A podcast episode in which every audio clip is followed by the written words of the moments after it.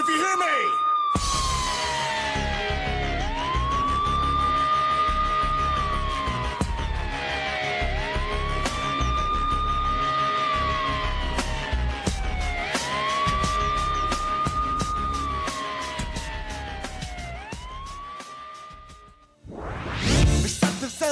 Immeasurable pressure. It's not the best, but I try to make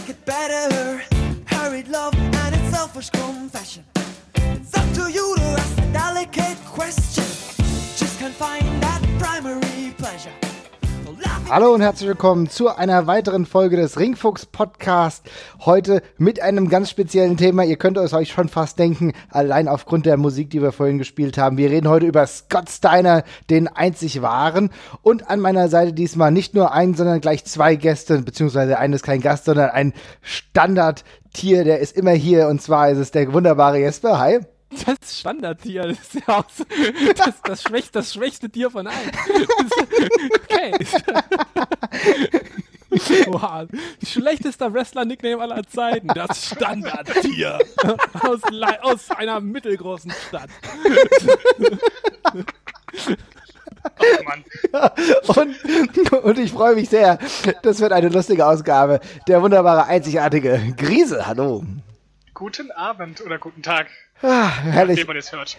Das kann man schon gar nicht mehr ernst nehmen, was wir hier machen. Aber ihr, ihr habt es mitbekommen, wir reden heute über Scott Steiner, den Big Bad Booty Daddy, Big Papa Pump, Bin ich jetzt schon fertig? Freakzilla. ja, herrlich, herrlich. Warum reden wir überhaupt über Scott Steiner? Keine Ahnung, wir reden da über das vermutlich, äh, ja, inzwischen langanhaltendste Meme im, im Wrestling, denke ich, den, den großen Meme-Wrestler. äh, ein, ein, ein Wrestler, der auch ein, ein Stück weit zum, zu, zu Unrecht zum Meme geworden ist, würde ich sagen. Und ja, einfach jemand, der sehr schillernd ist und schon sehr lange dabei ist. Das auf jeden Fall. Er ist wirklich ein Wrestler, um jetzt mal in die Anfänge zu gehen, der halt schon in Mitte der 80er dabei war, aber ganz lange eigentlich als Tag-Team-Wrestler unterwegs war, ne? Wahnsinnig lang. Und das ist eigentlich auch das, was ich an Scott Steiner am aller, allerbesten finde. Ich weiß nicht, kommen wir da jetzt direkt drauf? Und ich würde sagen, wir fangen jetzt gleich damit an, weil das war der Anfang seiner Karriere. Ja, also ähm, das, ich, das ist mir jetzt erst wieder so richtig bewusst geworden, als ich, ja, die, Recherche, sage ich jetzt mal so hochtrabend, also Wrestling-Matches geguckt habe wieder dafür äh, und mich durch die alten Scott Steiner-Matches gerest- äh, gewühlt habe. Und, dich da gewrestelt nicht habe. Ich habe ich hab mich durchgequatscht.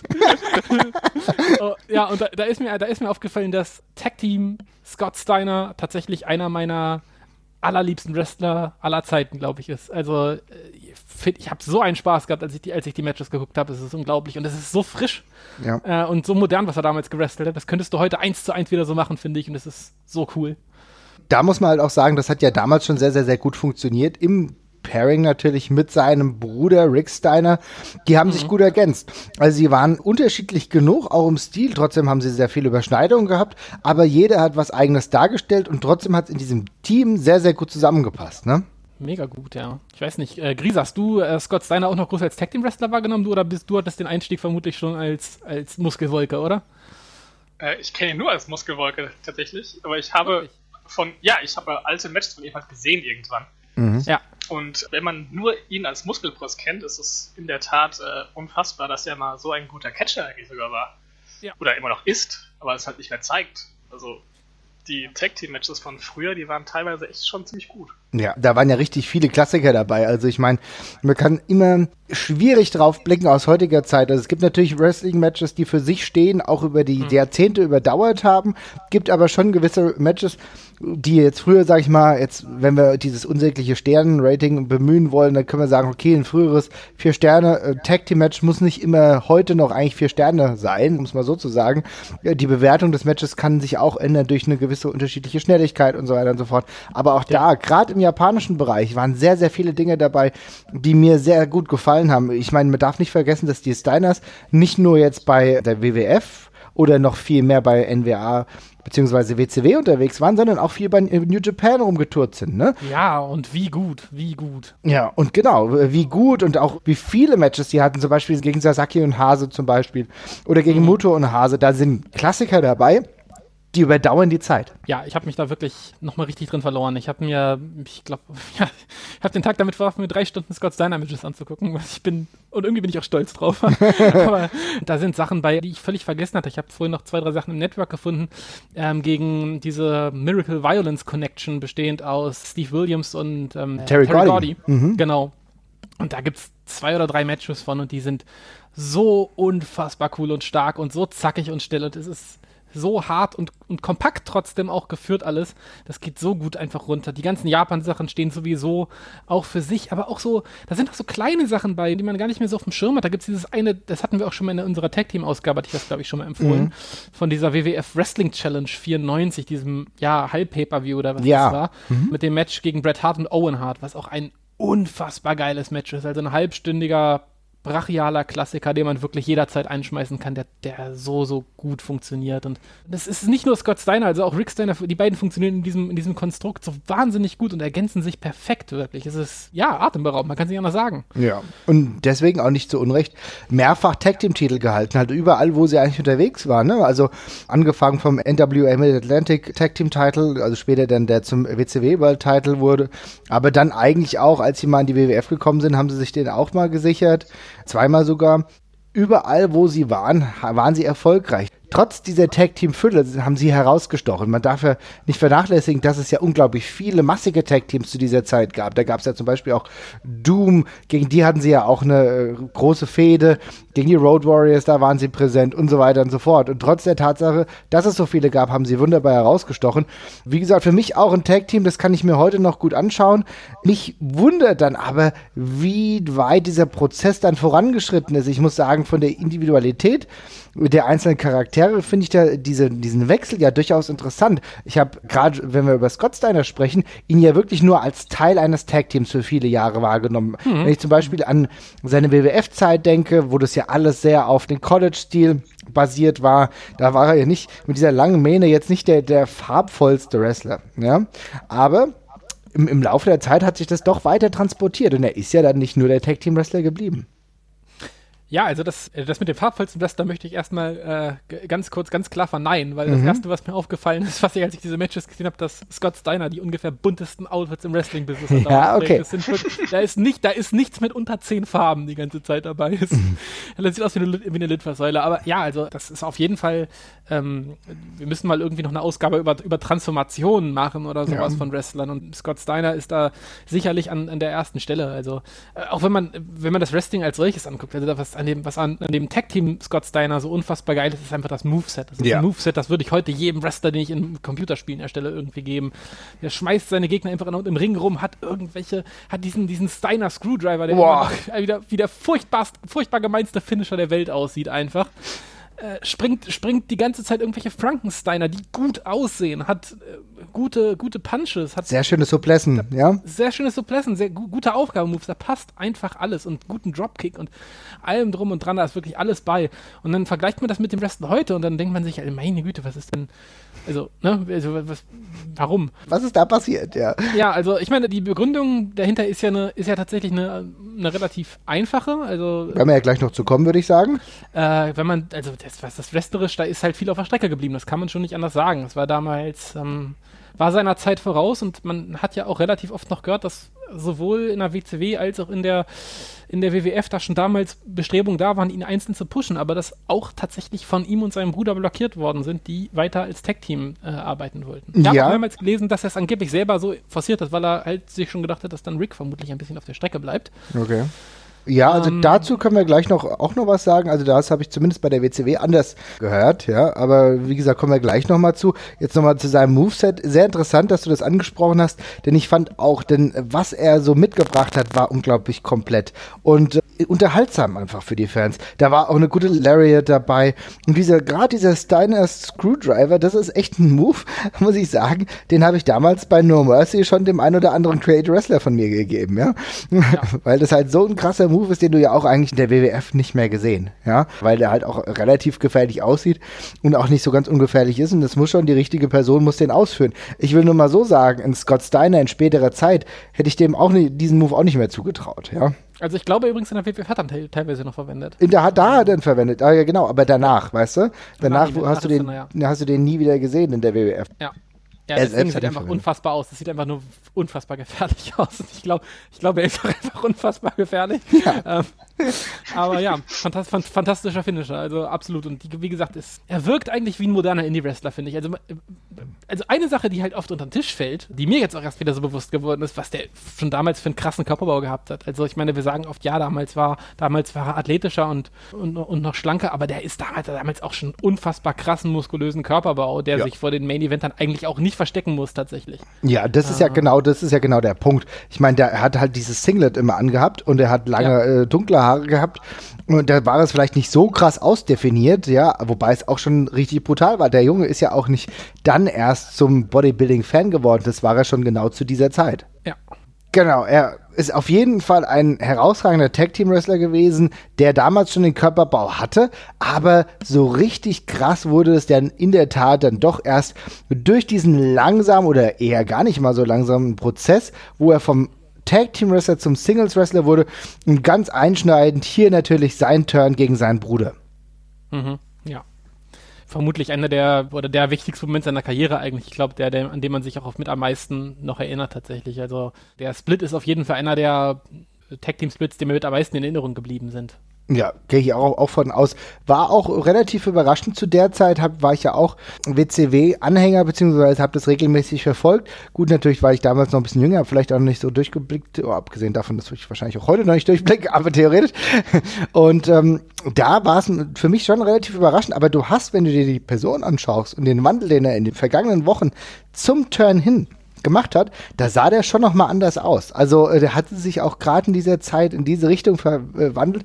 Das war ja dann auch ein Turn hin zur NWO. Darf man auch nicht vernachlässigen, ne? Mhm, genau. Und ja, es war auch, es war aber schön, sub, also subtil ist jetzt vielleicht ein bisschen übertrieben, aber es war ein bisschen langfristig, fristiger angelegt mit diesen Erscheinungsänderungen, die erst kamen, mit dem Bärtchen und mit den gefärbten Haaren und dann halt mit der deutlich muskulöseren Erscheinungsbild und dann halt irgendwann das komische Verhalten im Match, wo er angefangen hat, Matches zu gewinnen, ohne seinen Bruder auch noch einmal einzutaggen und dergleichen und ja, war schon, war schon nett gemacht. Ja, fand ich auch. Krise, ich will mal, dich mal fragen, wenn du die Person Scott Steiner so siehst, was kommt dir da in den Sinn? Ein sehr starker Steroidmissbrauch. Ja. Ich weiß nicht, ob ihr das noch ansprechen wolltet, aber ich habe dazu eine lustige Story gelesen. Nee, sag mal. Mhm. Ähm, als er bei der WWE war, wurde er natürlich auch auf seinen Körper angesprochen von den Offiziellen. Und ähm, er meinte, ja, ist mir egal, ich kann gerne einen Test machen, aber nur, wenn Hunter auch einen macht. Das muss diese Zeit um, um so 2001 gewesen sein. Und hat WWE abgelehnt. Ist egal. Dann einfach, er, ist, er ist dann einfach durchgekommen, ohne einen Test machen zu müssen. Ja, ich habe ich hab nur noch auch die Geschichte in, in dem Death of WCW ist das, glaube ich, auch mit drin, wo ähm, Brian Alvarez das, glaube ich, so einfach beschreibt mit, ja, er wird auf einmal irgendwie sehr muskulös und auch gleichzeitig sehr aggressiv. alle, alle fragen sich, was vielleicht los sein könnte. Ja, ich meine, das ist ja selbst diesem äh, WCW-Publikum nicht verborgen geblieben, denn gerade zu so einer Zeit, also dann als, auch hin zur NWO, äh, dann hat er ja auch sein Lecky dann die, ganze Zeit dabei gehabt mit Buff Bagwell und da gab's ja äh, teilweise sehr deutliche Steroids, Steroids-Rufe, also das ist halt definitiv ein Punkt, den bekommt er nicht weg. Das ist halt nicht mit gänzlich normalen Mitteln herzustellen. Ich denke, darüber können wir uns einig sein, oder? Das ist eine infame Unterstellung. Ja. Aber ja, es stimmt. Ja, ja. Aber das war dann wirklich ja auch der Beginn seines ersten Singles-Runs. Ja, aber wollen wir auch noch kurz darauf eingehen, warum er diese Transformation gemacht hat? Ja, Weil dann hau rein. Ja, äh, weil, also, ja, klar, man, wenn man jetzt so von außen drauf guckt, dann sagt man, ja, er wollte halt den Superstar-Look und dergleichen bekommen. Aber was man eben auch sehr häufig liest, ist, dass Scott Steiner einfach verschiedene Wehwehchen hatte. Es war vor allem, ja, die Schulter und der Rücken, die halt angefangen haben, Probleme zu machen, gewaltig. Und äh, er wohl auch selber gemerkt hat, dass er den alten Stil, den er da, mit dem er angefangen hat, so groß zu werden, dass er den nicht mehr komplett gehen kann wohl. Was Und, verständlich äh, ist, das- ja. Mhm. ja, und das dann eben zurückgefahren hat. Dann hat er sich, ist ja auch ein logischer Gedanke, dass man sich dann überlegt, okay, wenn ich halt nicht mehr als der große muskulöse Wrestler auftreten kann, der aber dabei noch so geil wrestelt, dann brauche ich halt irgendwas anderes. Also ob dann die richtige Methode ist zu sagen, dann werde ich halt noch größer, äh, sei jetzt mal dahingestellt, aber das war vermutlich dann der Gedankengang dahinter einfach. Ja, und man kann darüber sprechen, wie man will, aber wenn du dir diesen Charakter, den er sich dann selber gegeben hat, anschaust, dann sah das natürlich schon nach was aus. Also krasser hätte ein Lookwechsel kaum sein können. Von, lang, von der langen, dunklen Mähne hin zu ganz kurzen, weiß gefärbten, ähm, der ein oder andere würde heute böse sagen, DJ Ötzi-Haaren, ja, mit genau dem gleichen Bartwuchs, aber mit dem schwarzen Ding dann meistens in der Mitte.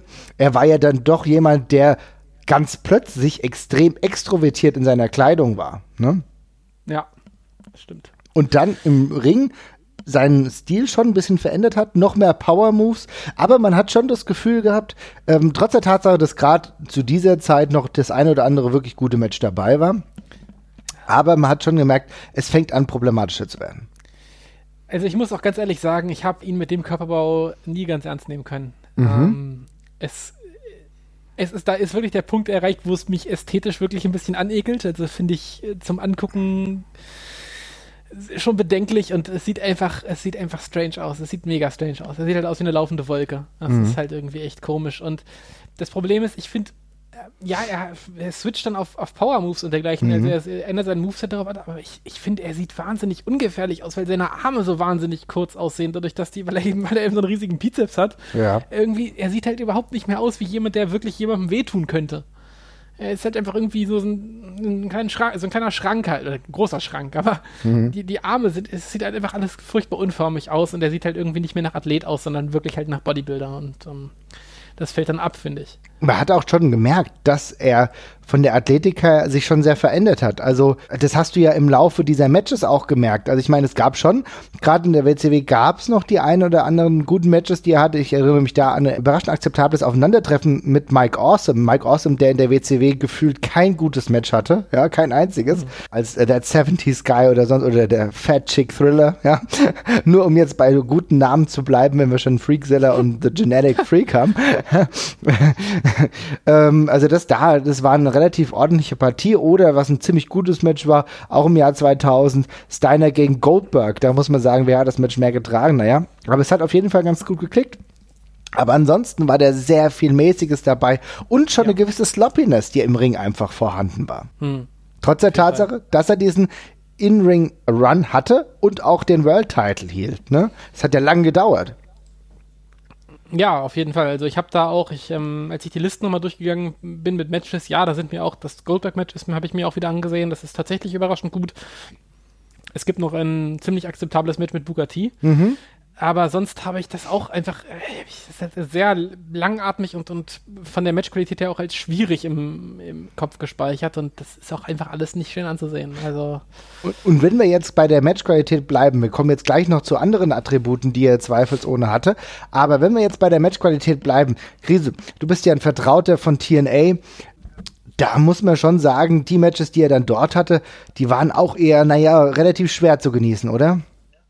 Ähm, ich hatte überhaupt keine Erinnerung mehr an ein einziges Scott Steiner Match, muss ich zugeben. Ja. Ich habe mir die Matchliste angeschaut bei dieser Datenbank mit ähm, den Ratings und da ist nicht ein Match dabei über drei Sterne. Tatsächlich. Also, also so Multinen-Matches, da war er ganz gut mit dabei, aber diese Single-Matches müssen eine Katastrophe gewesen sein. Und da hat sich mein Gehirn wohl gedacht, ich verdränge die mal lieber. typischen Verdrängungsmechanismen also, haben wieder eingeschaltet. Also ich, also ich habe bruchstifthafte Erinnerungen an so einzelne Szenen, wie er mhm. halt äh, catcht. Auch diese berühmte Szene mit Christian Cage, oh ja. die in Botchamania, glaube ich, mehrfach vorkam. Ach, das, ähm, der Head Smash auf dem Apron, wo. Ja, ja, wo einfach Christian einfach den Kopf selber draufschlägt.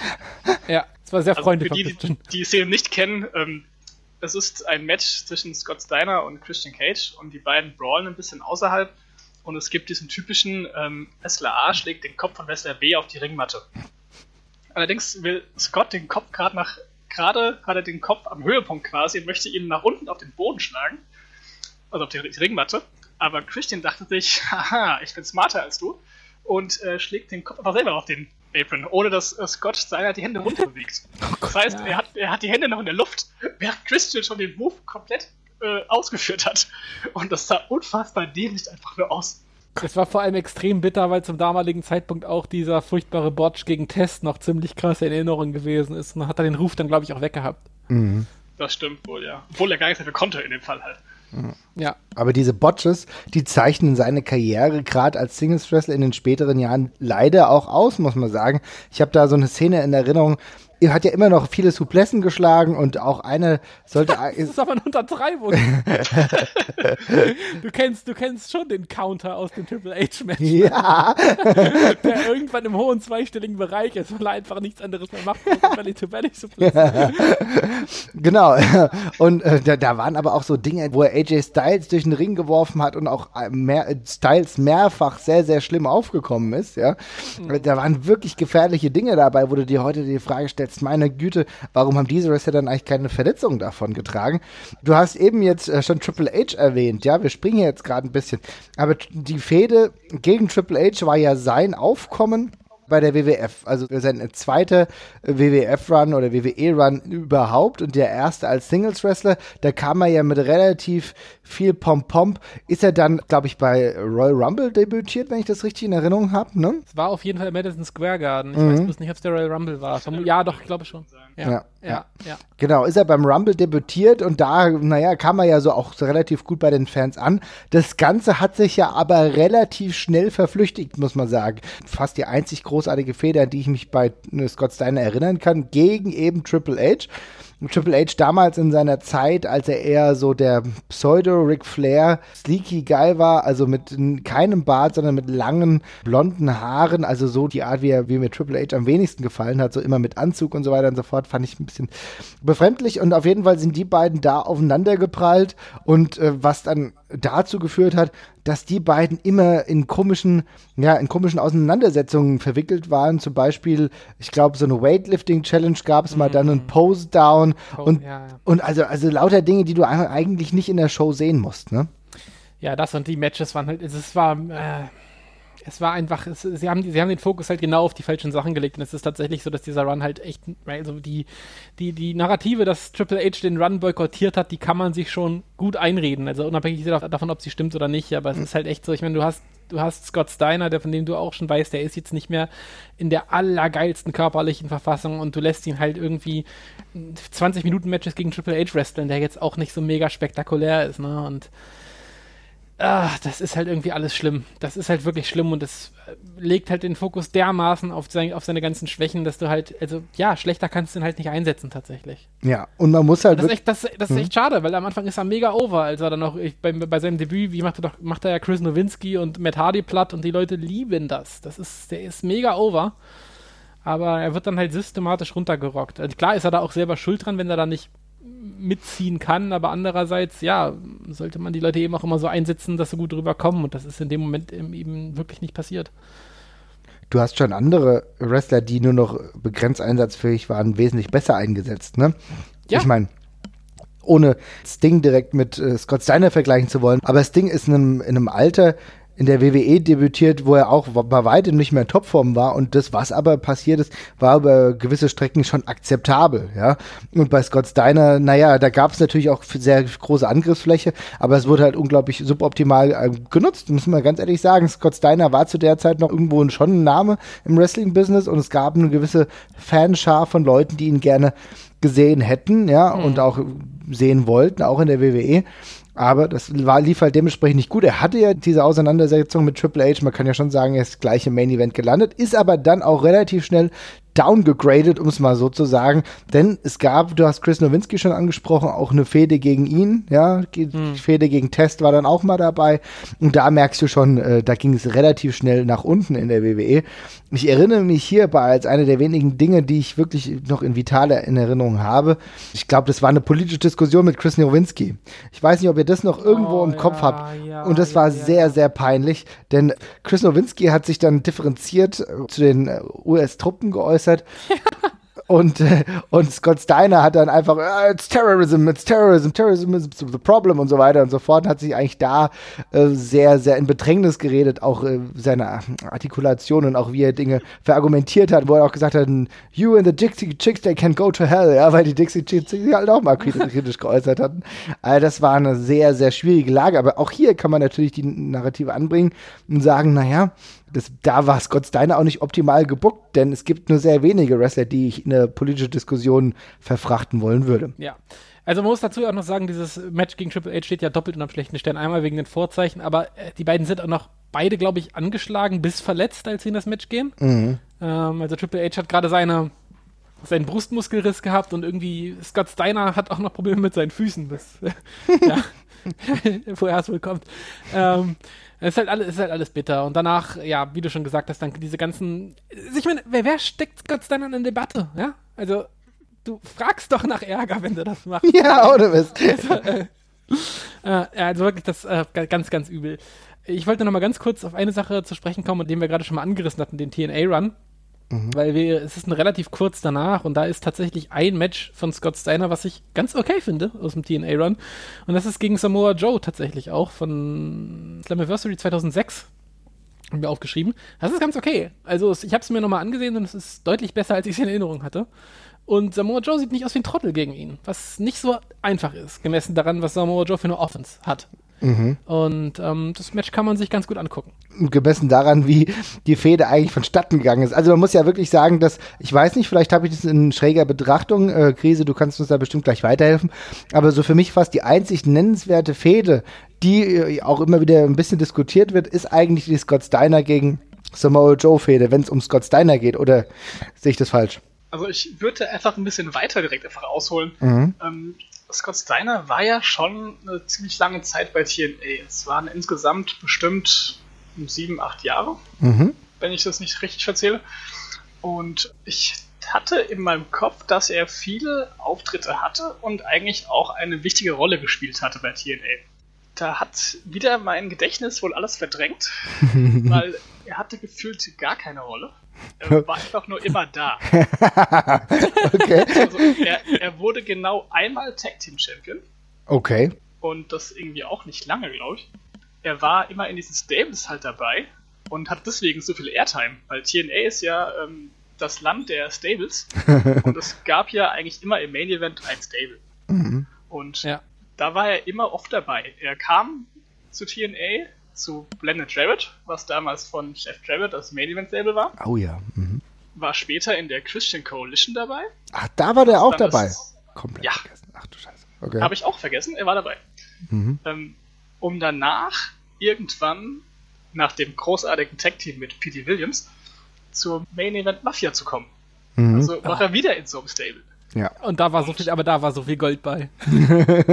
ja? Genau diesen Main Event Mafia Run habe ich mir nochmal vorhin angesehen. Da gibt es halt einfach nur diese eine geile, diese eine geile Show, wo sie halt wirklich die gesamte Sendung übernehmen und Scott Steiner halt den Ring Announcer memt die ganze Zeit und oh, ich bin so verreckt die ganze Zeit. Ich bin so gestorben.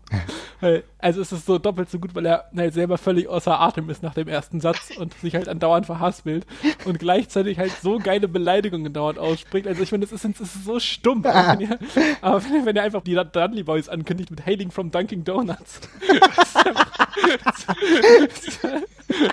from the great Aber state of, of obesity. das ist einfach sinnlos alles. Aber ich, ich muss da wirklich mich fragen, wer hat intern gesagt, dass es eine gute Idee ist, dass man Scott Steiner für eine Medien mit Mafia Show den Ring-Announcer meme lässt. Die gleiche Person, die gesagt hat, dass Kevin Nash sich seine eigenen Skripte schreiben darf, glaube ich. Okay, akzeptiert. ist alles eine super Idee. Wir machen das einfach wieder alles genau wie damals. Was ist jemals schiefgegangen? Also, ja, das ist wirklich, das ist, also, aber das ist wirklich so, da, da guckst du das und denkst, okay, wer, du, du weißt halt genau, dass das auch alles nicht geschrieben ist, sondern sich die, die sich einfach das, den ganzen Scheiß ausdenken und machen, was sie wollen. Es ist halt wirklich so, oh mein Gott, ich, ich meine, der hätte genau ja, also, vermutlich was viel Schlimmeres sagen können. Ja, Übrigens schön, dass wir jetzt wieder über TNA reden. Ich freue mich schon auf die TNA-Ausgabe. du bist ja die ganze Zeit am Anteasern, ja, aber wir lassen uns damit noch ein wenig Zeit. It's all about the ratings. ähm, wie gesagt, er hatte eigentlich nie wirklich die große Rolle. Sie hatten einmal ein großes Match angekündigt gegen äh, Team 3D, also gegen die Dudley Boys. Ja. Wäre irgendwie Scott Steiner und Rick Steiner gewesen. Aber leider hat sich äh, Scott Steiner bei einer Hausshow lebensgefährlich verletzt. Oh. Das war mir gar nicht mehr bekannt, das war 2007, glaube ich. Mhm. Oh. Ähm, da hat er bei einer Hausshow gegen irgendeinen unbedeutenden Wrestler hat er ähm, einen Tritt gegen den Kehlkopf bekommen und hat dadurch einen Kehlkopfriss, glaube ich, oder so. Und Okay. die Ja, ja. Ärzte haben ihm tatsächlich nur fünf Stunden zu leben gegeben, was anscheinend so schlimm war. Er wurde daraufhin sofort in ein Koma gelegt und operiert und hat natürlich sofort die Kurve bekommen, wie es auch sonst sein sollte. Mhm. Und war anscheinend tatsächlich schlimm. Also er war zwei Tage im Koma und war dann noch zwei Wochen in seiner Lungenmaschine angeschlossen. Ach du Scheiße. Tatsächlich. Und ja, war in Puerto Rico natürlich auch. Mhm. Die Hausshow Ja. von TNA. Ja. Hm. Genau. Nachdem er natürlich nicht fliegen durfte, ist er eine Woche lang auf einem Kreuzfahrtschiff zurückgefahren. In die USA. Okay, das ist, das ist, wäre eine gute Doku. Scott Steiner auf dem Kreuzfahrt. Ja. Scott Steiner on the boat match. okay. ähm, ein, noch ein nennenswerter Punkt seiner TNA-Karriere war, ähm, er hat einmal bei Feast of Fired einen Koffer gewonnen. Mhm. Zuhörer von Ringfuchs werden jetzt wieder wahrscheinlich direkt ausschalten, weil Feast of Fire so ein Unsinn wieder ist. Also, Feast of Fire ist quasi ein Money in the Bank Match mit vier Koffern. Mhm. Für drei Titel, die es bei TNA gibt, und einmal für gefeuert werden. Natürlich macht jeder mit, weil jeder will gefeuert werden von TNA, aber leider hat nie einer geschafft. Und ähm, Steiner hat einen Koffer gewonnen und hat den dann ungeöffnet mit P.T. Williams getauscht. Ah, okay. Steiner macht den Koffer auf. Was ist drin? X-Division Title Shot. Oh. Und ich habe nicht ganz rausgefunden, ob der von Williams dann schon geöffnet wurde oder nicht. Jedenfalls hat er P.T. Williams rausgefordert um beide Koffer. Hat dann gewonnen und war in dem neuen Koffer von Williams war dann der World Title Shot. Soweit, so gut. Was macht Scott Steiner? Er nimmt Williams unter seine Fittiche und gibt ihm den X-Division Title Shot. also haben sie quasi einfach sonst rumgetauscht. Und Williams hat den Titel gewonnen. Steiner hat 2007 hat er den eingecashed gegen Samoa Joe, Mhm. hat verloren, hat sich das Kreuzband gerissen und war ein halbes Jahr out of order. Ja, ich, hab, musste, ich, als- ich, hab, musste das, ich musste auch so, ich, ich habe das bei Wikipedia auch nochmal die Timeline verfolgt und ich musste so lachen, weil das einfach so geil formuliert ist, weil da steht halt, ja, äh, PT Destroyer gewinnt den X-Division-Titel mit dem Canadian Ja. Destroyer. Und Genau. Steiner verliert, reißt sich das Kreuzband und braucht Genau. OP. Das, das, ist quasi wirklich alles schiefgegangen, was schiefgehen konnte für Scott Steiner, aber hat natürlich auch zur Main Watter geführt danach.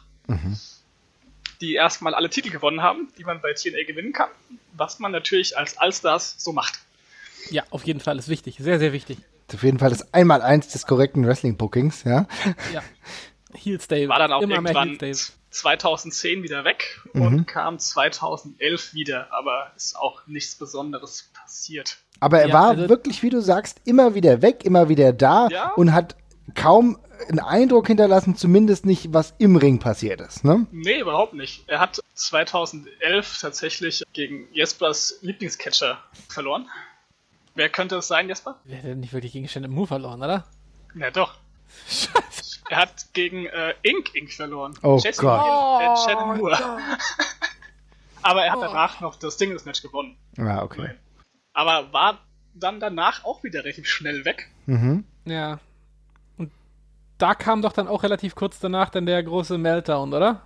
Ich kann mich noch an diese wahnsinnige Twitter-Tirade erinnern von Scott Steiner, wo er sich dann im Grunde mit allen verscherzt hat für eine Weile. Es ging größtenteils um Hogan und Bischof, glaube Ach ich, ja, äh, ich der, mit denen er sich Ja, da genau. angelegt hat. Und er hat einfach nicht, und dann kam es irgendwann zu einer Klage und sie haben ihm verboten, weiter darüber zu reden. Und, aber offenbar ist ja wieder Ja. alles in Ordnung.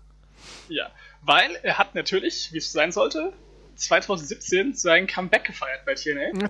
Natürlich. in einem fantastischen Match zusammen mit Josh Matthews, also Gott. der eine Kommentator und Interviewer, gegen Jerry Borish, also der allseits bekannte Ring-Announcer, und Joseph Park, also die normale Persona von Abyss. Er hat verloren und TNA danach verlassen. Auch gut, auch gut. Ja, Happy End. Ja. so. Jetzt wäre ja das alles ziemlich langweilig, wenn es nicht noch zwei unfassbar gute Sachen gegeben hätte bei TNA. Aha. Die eine Sache hat mit Indien zu tun.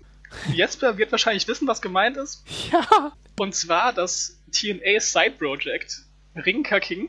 Oho. Da hat einfach TNA gedacht, sie tapen quasi Impact auf Indisch in Indien.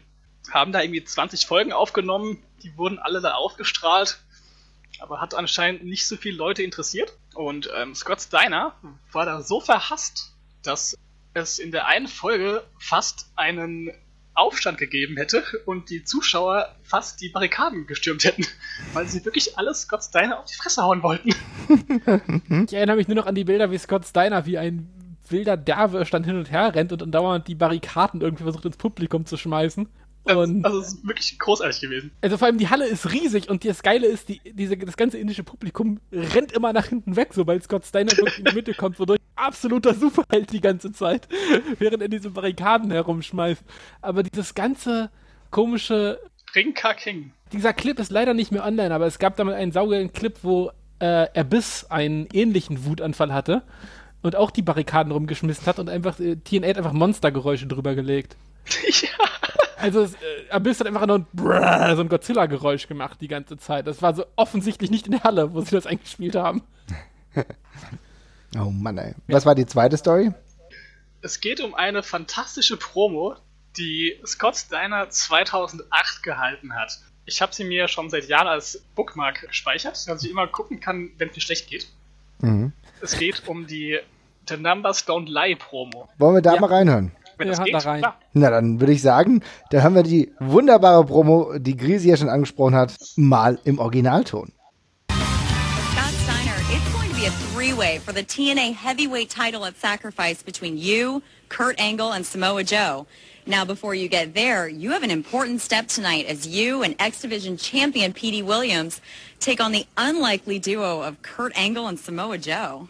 You know, they say all men are created equal, but you look at me and you look at Small Joe, and you can see that statement is not true. See, normally if you go one-on-one with another wrestler, you got a 50-50 chance of winning. But I'm a genetic freak, and I'm not normal. So you got a 25% at best at beating me. And then you add Kurt Angle to the mix, your chances of winning drastically go down. See, the three-way at sacrifice, you got a 33 and a third chance of winning. But I, I got a 66 and two-thirds chance of winning because Kurt Angle knows he can't beat me and he's not even going to try. So Samoa Joe, you take your 30-30 and a third chance minus my 25% chance and you got an eight and a third chance of winning at sacrifice. But then you take my 75% chance of winning if we used to go one-on-one and then add 66 and two-thirds percent I got a 141 and two-thirds chance of winning at sacrifice. See, Joe, the numbers don't lie, and they spell disaster for you at sacrifice. See, but I'm gonna break it down for all you ladies. Would you rather be with me, or would you rather be with Joe? Well, I think Joe's kind of nice. I mean, you know. See, you're one of those girls that like romance. I'm gonna talk to all my freaks out there. Would you rather come home to me, a genetic freak, to be satisfied every night, or go home to that fat-ass Samoa Joe? See, tonight, we're gonna win, and I'm gonna be the world champion at Sacrifice. Come on, P. Let's go. Scotty, just like you always say, Big Papa Pump has got your hookup. So, ja, das ist mit einer der, ohne Frage, dramatisch besten Promos, die er gehalten hat. Und es ist wieder so unfreiwillig komisch, das kommt jetzt noch öfter. Wir, wir haben, wir haben noch die einen oder anderen Einspieler für euch. Aber das war natürlich einer der absolut größten Promos, die es, glaube ich, jemals im Wrestling gegeben hat, oder? Ähm, Ja, ich halte ohne es Frage. für das Meisterstück von Scott Steiner. Also es klingt auf den ersten, das erste Hören, klingt diese Promo unfassbar wir und dämlich. Ja. Aber die Nummern, also die Zahlen, die er zusammenrechnet, die ergeben komplett Sinn. Es ist nicht falsch ausgerechnet. Ich, ich kann mir nicht erklären, wie Scott Steiner das auf die Reihe bekommen hat. Aber dieses 141 zwei Drittel Chance ist korrekt berechnet. Ich, das ist mir ein völliges Rätsel. Diese, diese Promo klingt wie on the, on the fly, einfach rausgehauen, Ja. Aber es ergibt alles Sinn. Ich weiß nicht, wie das geht. Also wir werden die auf jeden Fall ja in die Shownotes hauen, die Promo, ohne jede Frage. In beiden Versionen nehme ich an, einmal in der, Gra in der grafisch aufbereiteten Version, Ja. einmal im Original. Äh, Also aber die äh, das- grafische ist viel lustiger, muss ich sagen. Ja, Ja. als die ja, ja, aber, aber die andere Version hat den großen Vorteil, dass man P.T. Williams sieht, der einfach nur das große Glück hat, dass er, dass er Sonnen, eine Sonnenbrille trägt und deswegen nicht, man deswegen nicht lachen sieht. Das, das Nötigste tut, irgendwas mit seinem Gesicht zu machen, damit er bloß nicht anfangen muss zu lachen, weil er versucht, der Sache am Anfang noch zu folgen. Und du siehst halt irgendwann das jupp, ich bin raus. Super. Aber so eine geile Promo, ich muss wirklich sagen, die, die erhält mein Leben in einer gewissen Art und Weise. Ich meine, es gibt wirklich viele traurige Momente, die man irgendwann mal hat. Jetzt, wir haben jetzt gerade die Wahlen gehabt, Bundestagswahlen, ist jetzt kein sehr glücklicher Moment. Und da gucke ich mir Scott Steiner Videos an und werde gleich wieder ein Stück weit froher. Ich muss echt sagen, diese Promo ist herausragend. Aber jetzt kommen wir genau zu dem Punkt, was Jesper ja vorhin auch schon angesprochen hat. Ist Scott Steiner für uns eigentlich eine Legende oder ist er ein Walking Meme? Ja, wo zieht man, wo zieht man die Grenze, ne? Also, keine Ahnung. Also für, für den Legendenstatus fehlt mir irgendwie was. Ich krieg bloß nicht den Finger drauf, was. Vielleicht ist es der große, geile Main-Event-Run, vielleicht sind es, ist es die hohe, sich durch die Karriere ziehende Matchqualität oder dergleichen. Was mir bei Scott Steiner halt wirklich viel mehr in Erinnerung geblieben ist, ist halt, ja, dass ich ihn halt wirklich teilweise nicht mehr ernst nehmen konnte wegen seines Körperbaus und eben diese Promos. Ich meine, er ist halt einfach, also ich bringe wirklich keinen Wrestler, der mich so zum Lachen bringt und es ist bestimmt nicht alles mit Absicht, aber für mich ist er mehr Meme. Ja, ja. Ich meine, man muss schon sagen, es ist ganz klar, dass er eine gewisse Qualität hatte, am Mikrofon zu sprechen. Übrigens auch noch als Tag Team Wrestler. Das darf man nicht vernachlässigen, dass Scott Steiner auch schon das Mouthpiece im Tag Team war. Rick Steiner auch öfter mal gesprochen, aber relativ kurz. Scott Steiner hat in diesen, gerade im Verlaufe der Karriere, der gemeinsamen Tag Team Karriere schon das Heft in die Hand genommen, mehr die Promoarbeit gemacht und auch da schon sehr ähnlichen Stil gehabt. Also es war nicht so, als hätte er sich komplett von heute auf morgen hundertprozentig verändert. Was er aber verändert hat, war, dass er noch mehr Reime eingestreut hat. Und da will ich euch mal ganz kurz zeigen, was das Reimemonster Scott Steiner denn so produziert hat.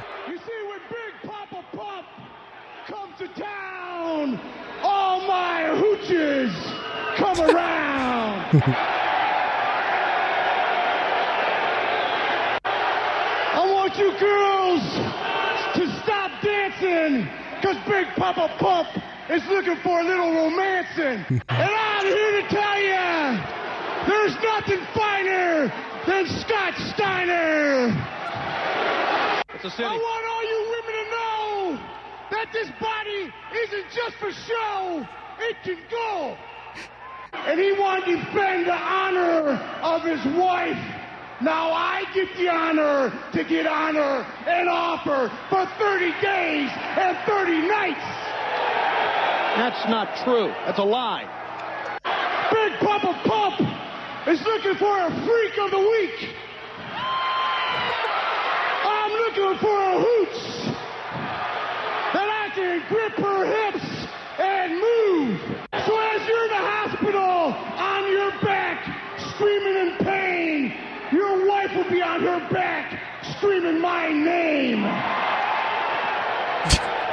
So.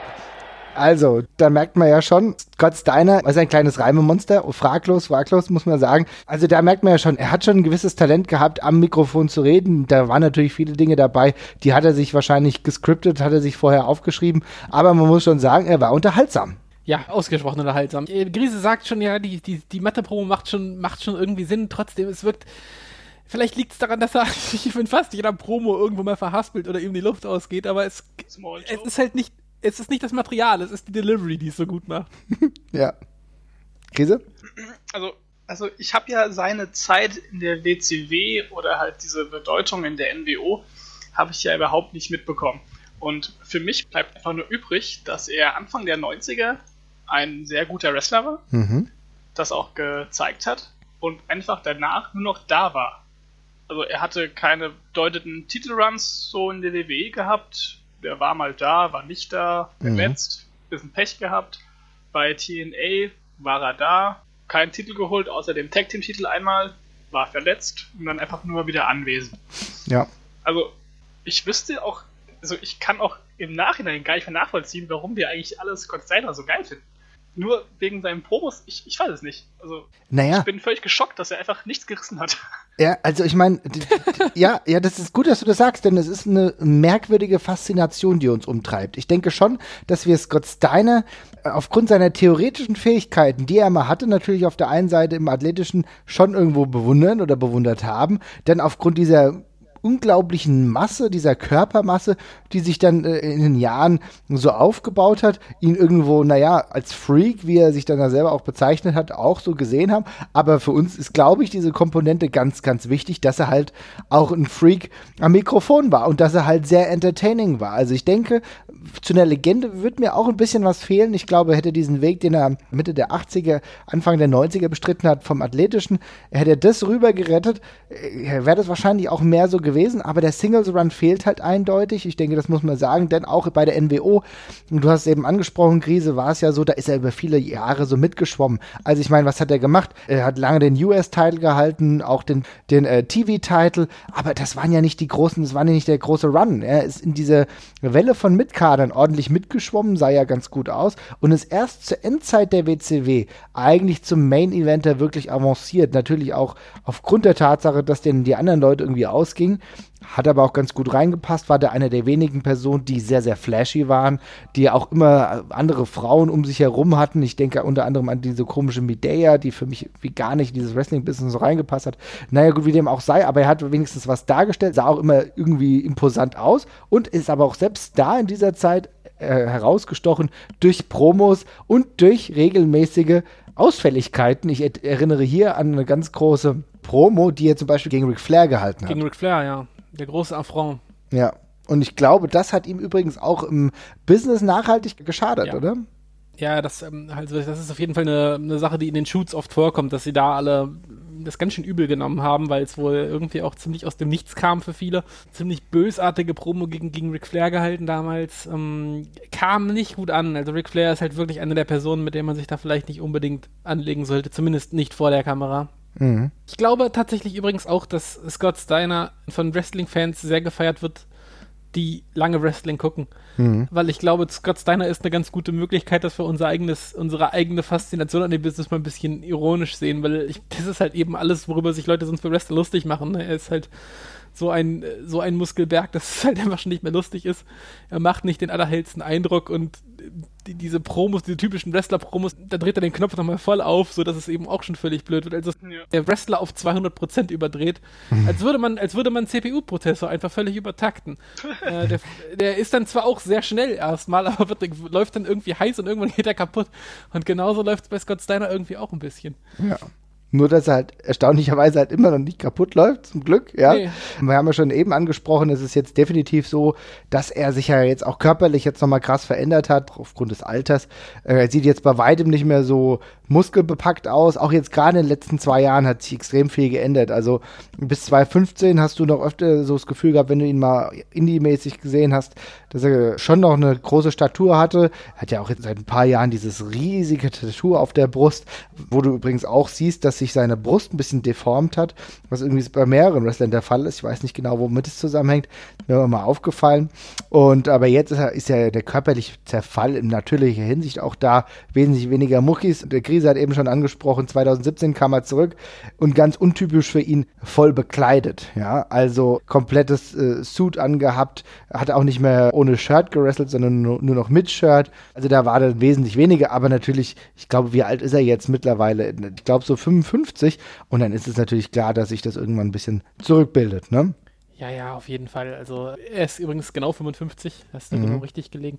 Ich glaube, jetzt abgesehen von, von der Körperbaugeschichte, ist es ja auch spannend, wenn man, wenn man sich, wenn man sich anguckt, wie die anderen Wrestler alle über Scott Steiner sprechen, Mhm. weil das, das geht ja wirklich von komplettem Hass bei wirklich vielen Leuten, die das sehr offensichtlich äußern, bis hin zu Leuten, die ihn ja als sehr, sehr engen Freund bezeichnen. Da ist halt alles bei vertreten und ich glaube, es hängt an welchem Punkt man gerade selber in seinem Leben steht und an welchem Punkt gerade Scott Steiner steht im Leben, wenn man ihn trifft. Also zum Beispiel Pete Williams, der ja sehr viel Zeit mit ihm verbracht hat, der hatte einen, also das kann man an der Stelle auch nochmal empfehlen, dass man sich die Art of Wrestling äh, Folge nochmal anhört mit Pete Williams über, da geht es eigentlich nur um Scott Steiner, eigentlich ist es ein Scott Steiner Podcast. äh, und Pete Williams ist von vornherein eben mit einer großen Ironie an die Sache rangetreten und hat eben, hat ihn eben als diesen seltsamen Typen halt irgendwie zu lieben auch gelernt, der da ist. Also das war halt kompletter Wahnsinn, aber er hat sich einfach drauf eingelassen und fand es eben alles lustig.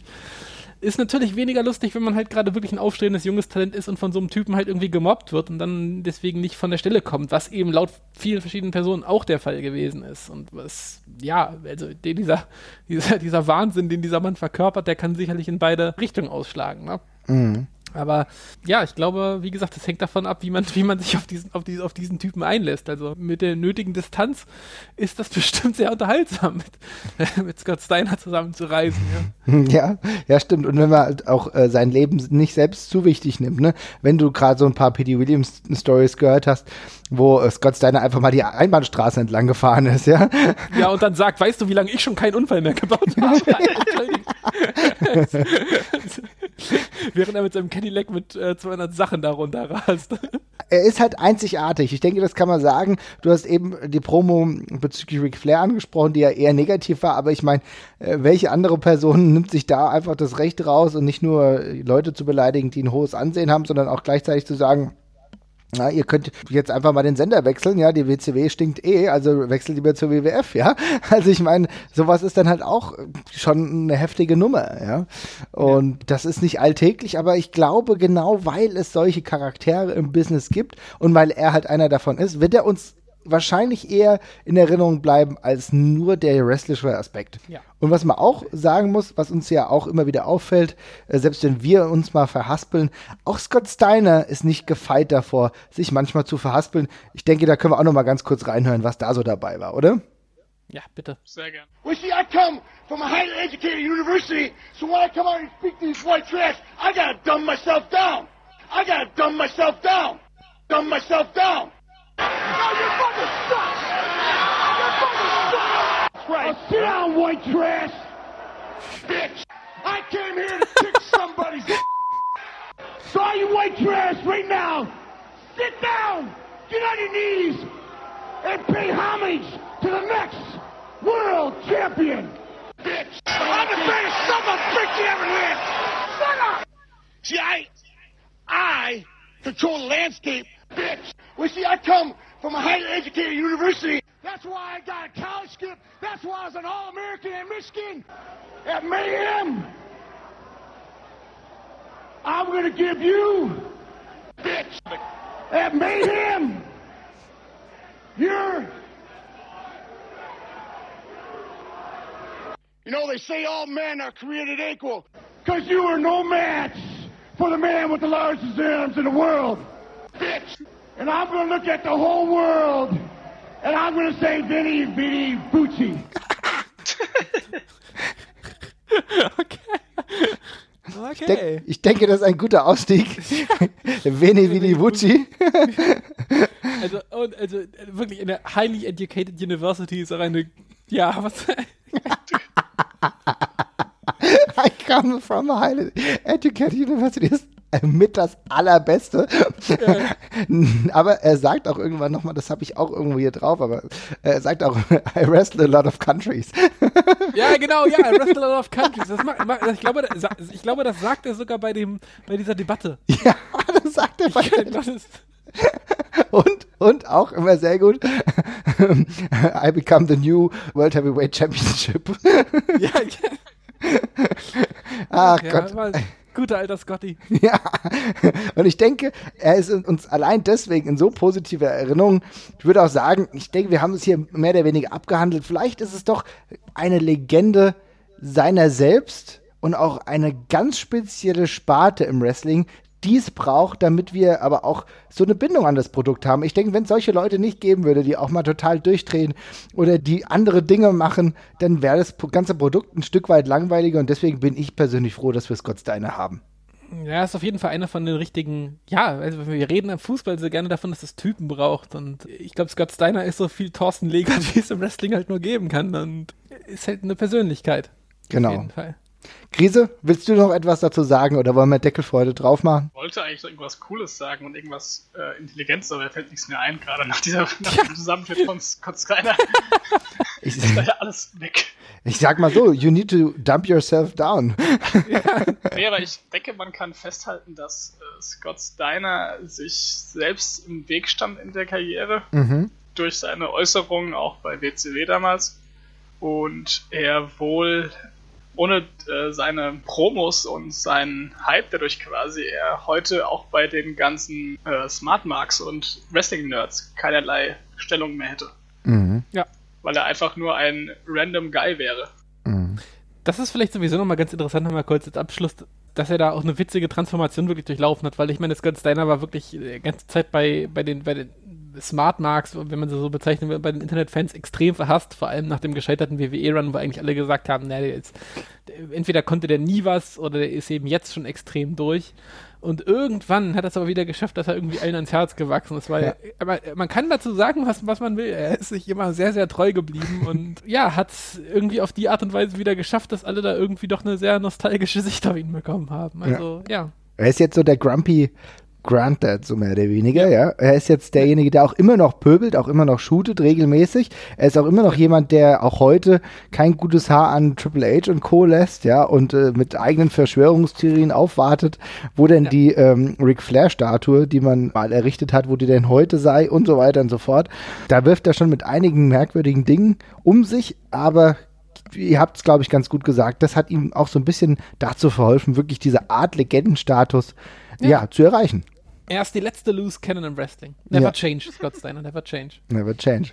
Das ist auch ein gutes Schlusswort. Ich würde sagen, wir machen jetzt mal den Deckel drauf. Und beenden wir den Podcast für heute. Es hat mich gefreut, dass wir endlich mal über Scott Steiner gesprochen haben. Krise, vielen Dank, dass du dabei warst und uns deine Meinung dazu gesagt hast. Sehr gerne. Hast du jetzt, glaube ich, zum dritten Mal sehr gerne gesagt.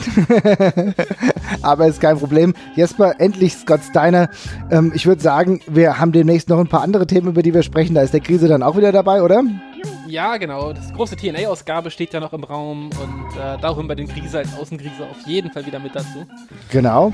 Darf nicht fehlen. Und die Musik, die ihr jetzt gerade hört, die ist von den Planetoids. Die haben uns nämlich freundlicherweise zwei Lieder zur Verfügung gestellt.